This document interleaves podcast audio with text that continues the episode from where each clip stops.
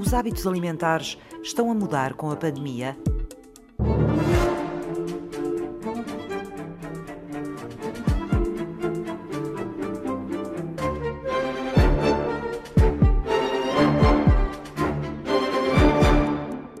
antes da pandemia estávamos muito preocupados com os plásticos e com a pandemia os produtos empacotados em plástico são vistos, não é, como protetores, porque as pessoas têm mais dificuldade de escolher os produtos que estão avulso, não é, que estão frescos, avulso criava aqui mais, mais segurança, não é? Uma sensação de segurança, e isso depois tem este lado menos positivo da compra de mais produtos eh, plastificados. Mónica Truninger é socióloga e investigadora do Instituto de Ciências Sociais da Universidade de Lisboa. Trabalho sobre as questões da alimentação, do consumo e da sustentabilidade, com as implicações que tem ao nível das desigualdades sociais e como é que isso afeta os acessos, por exemplo, uma boa alimentação que é sustentável, que é saudável, são preocupações que eu, que eu tenho. E e com a pandemia há de facto aqui um lado negro das mudanças e das alterações aos hábitos alimentares e para além de todos os riscos e ansiedades que as pessoas sentem no dia a dia, cada vez que saem de casa e vão ao supermercado, uh, têm algum receio, mas também há todo este problema da insegurança e da pobreza alimentar, que é um problema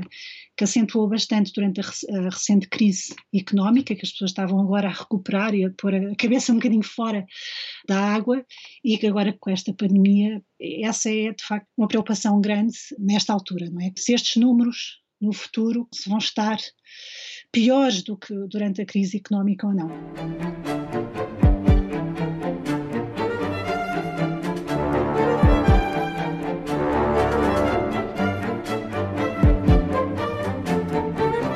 E alguns colegas lá do ICS já, já falamos nesta questão da, da Covid-19 da, ou da pandemia ter sido um acelerador de tendências que já estavam instaladas na nossa sociedade anteriormente. E uma, uma dessas tendências é, por exemplo, a aquisição de, de, produtos através do comércio de proximidade ou de cadeias curtas de abastecimento, portanto, a valorização dos produtos locais, dos produtos regionais. Houve uma série de pessoas uh, que tinham pequenas empresas que não estavam sequer a pensar uh, digitalizar os seus serviços e que foram obrigados, por força das circunstâncias, a utilizar o online e a internet para tornar o acesso mais fácil a alimentos e a produtos locais. E, claro, depois, eh, em relação a preços, depois a pessoa vai vacilando, não é? Nem sempre escolhe o nacional, depende do, dos recursos económicos que se tem. Essa foi uma das tendências que acentuou e que acelerou com a pandemia. Escolho o, o comércio de proximidade, o comércio de bairro, porque eu tenho receio de ir a grandes superfícies onde há muita gente, muita confusão, grandes filas de espera, não tenho paciência para perder tanto tempo. Uh, novos fatores que eram um bocadinho diferentes das anteriores justificações, que é porque eu sinto que os produtos têm mais sabor, uh, quero valorizar a produção local e, e, e, favorecer a economia local, apoiar os agricultores e os produtores. Portanto, havia estas razões antes da Covid, mas que agora com a Covid, de facto, o fator risco, ansiedade e medo veio trazer aqui uma nova camada. A investigadora do Instituto de Ciências Sociais da Universidade de Lisboa, Mónica Truninger, observou as alterações do comportamento alimentar de mais de 2 mil pessoas durante o confinamento. Outras coisas que também existiam antes, que era uh, ter pequenos terrenos para cultivar alimentos, houve pessoas que começaram a fazer isso também de forma mais frequente de forma a não ter que ir ao supermercado tantas vezes. Houve, de facto, uma ajuda institucional interessante por parte das autarquias locais, das câmaras, das, das juntas de freguesia, para garantir e facilitar o acesso aos produtos. Portanto, a família foi, de facto, o grande centro de apoio alimentar, eh, não só nas aquisições de alimentos no mercado, mas também eh, na confecção. Havia pessoas que não, não, não cozinhavam e que iam muitas vezes a restaurantes comer fora pessoas que viviam sozinhas e que iam frequentemente comer fora a restaurantes e que tiveram que começar a encomendar essas coisas através de serviços digitais ou então com a ajuda de familiares que cozinhavam as refeições ou que compravam os alimentos ou os tais grupos de risco que não podiam sair de casa e que tinham um apoio familiar. Foi um apoio virtual, um apoio digitalizado, não é? À distância. Depois o cozinhar mais em casa também foi outra tendência e isso veio trazer mais inovação, criatividade, tempo para confeccionar refeições.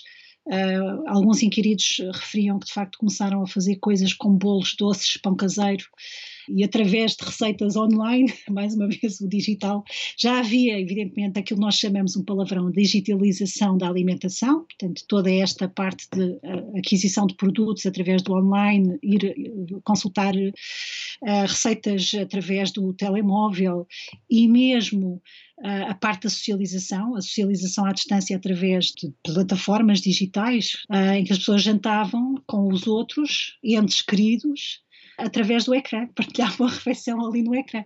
Era uma forma de socializar, porque de facto a socialização, que é uma, uma, uma, um aspecto fundamental na alimentação, o comer junto, não é? com amigos e com as pessoas de quem gostamos, ficou ali um bocadinho, houve ali uma ruptura.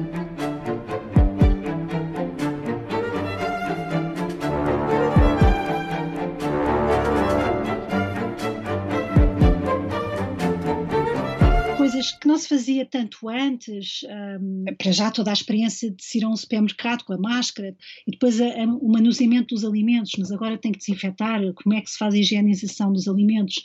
As pessoas também falavam de trabalheira e do tempo que se perde cada vez que se traz os sacos de compras para casa e que a pessoa tem que higienizar tudo, desinfetar tudo. Depois menos idas às compras, portanto as pessoas faziam grandes compras em maior volume e saíam menos para ir às compras. Grande parte das pessoas tinham uma percepção de que tinham piorado a sua, a sua alimentação.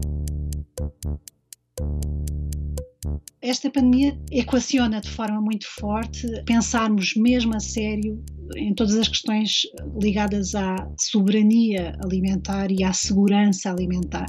Como é que nós vamos fazer com que haja um acesso à alimentação que seja, por um lado, seguro, por outro lado, saudável, por outro lado, sustentável, porque a alimentação depois cruza-se com uma série de coisas, cruza-se com as questões energéticas, com as questões da água, com as questões da saúde, da economia. Só pegar na alimentação resolvia-se uma série de problemas que estão à volta, graves, não é?